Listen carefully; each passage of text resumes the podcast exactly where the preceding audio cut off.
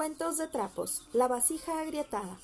Un cargador de agua de la India tenía dos vasijas que colgaban de los extremos de un palo y llevaba encima de sus hombros. Una de ellas tenía varias grietas, mientras que la otra era perfecta y conservaba todo el agua al final del camino a pie, desde el arroyo hasta la casa del aguador.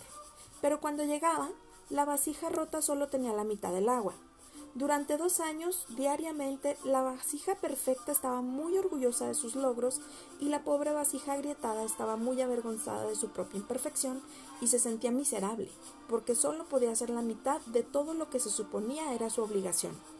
Después de esos dos años, la tinaja quebrada le habló al aguador diciéndole Estoy muy avergonzada y triste. Me quiero disculpar contigo porque debido a mis grietas solo puedes entregar la mitad de la carga y solo obtienes la mitad de lo que deberías recibir. El aguador le dijo compasivamente Cuando regresemos a casa, quiero que notes las bellísimas flores que crecen a lo largo del camino. Y así lo hizo.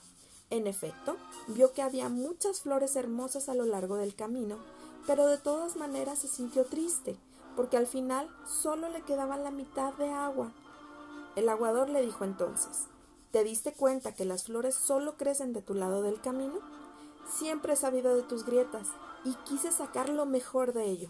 Sembré semillas de flores a todo lo largo del camino por donde vas y todos los días las has regado por dos años y yo he podido recoger esas bellas flores para decorar el altar de mi madre. Si no fueras exactamente como eres, con todo y tus defectos, no hubiera sido posible crear esa belleza.